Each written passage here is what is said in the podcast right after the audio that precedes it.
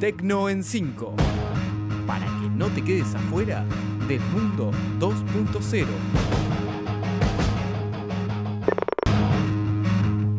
Bienvenidos al Tecno 5 del 17 de octubre del 2020, soy Gastón Marí y hoy vamos a hablar de que Facebook y Twitter prohíben contenidos que nieguen el holocausto, de que Facebook también prohíbe los anuncios antivacunas, de Twitter que elimina cuentas de seguidores falsos de Trump, de los científicos que desarrollaron una aplicación que detecta el COVID y del asistente de Google que ahora permite elegir una voz masculina o femenina. Número 1. Y comenzamos hablando de Facebook y Twitter porque prohíben contenidos que nieguen el holocausto. Facebook anunció esta semana que va a eliminar todo el contenido que niegue o distorsione el holocausto en su plataforma. En un comunicado, la compañía comandada por Mark Zuckerberg dijo que este cambio en las políticas responde al aumento de publicaciones antisemitas y a un alarmante nivel de ignorancia, sobre todo en los más jóvenes sobre el tema. En la misma línea, Twitter también eliminará estas publicaciones. Una vocera de la red social confirmó que los intentos por negar o minimizar eventos violentos, incluidos el holocausto, serán eliminados en base a las políticas vigentes de la compañía. Así, dos de las más importantes redes sociales a nivel global implementan medidas para frenar los discursos de odio que lamentablemente son cada vez más frecuentes. Número 2.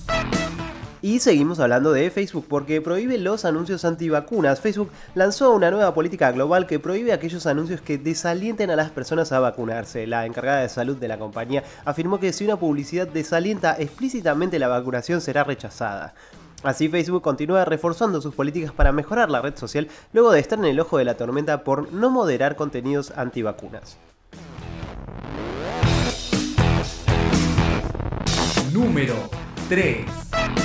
Y continuamos hablando de Twitter porque elimina cuentas de seguidores falsos de Trump. La red social suspendió varias cuentas falsas de supuestos seguidores de Donald Trump que tuiteaban mensajes a favor del presidente norteamericano. Según informó Twitter, las cuentas incumplían las normas relacionadas con el spam y la manipulación de la plataforma.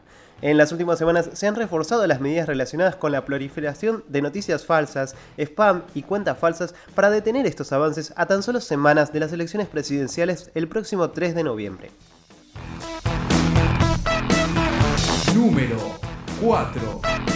Científicos desarrollan una aplicación que detecta el COVID. La empresa israelí Binay desarrolló una aplicación que puede detectar el coronavirus y el contagio de COVID-19.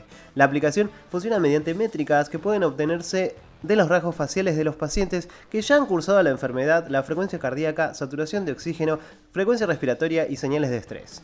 La idea es que cada persona pueda medir los signos vitales antes de viajar, hacer una reserva en un restaurante o ir a un recital, explicaron sus creadores. Número 5. Y por último, hablamos del asistente de Google que ahora permite elegir una voz masculina o femenina. Ahora va a ser posible personalizar el asistente de Google y elegir en español entre una voz masculina y otra femenina. En la configuración del asistente se podrá optar por una de las dos voces disponibles que aparecerán con diferentes colores y no por género, ya que desde la compañía aseguran que los usuarios prefieren elegir la voz que les suene mejor independientemente del sexo al que pertenezcan. Disponible en 30 idiomas y en más de 90 países, el asistente de Google es usado actualmente por más de 500 millones de personas cada mes.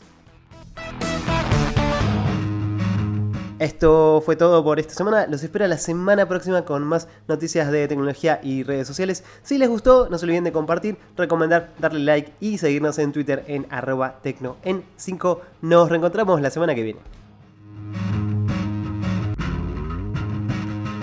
Esto fue Tecno en 5.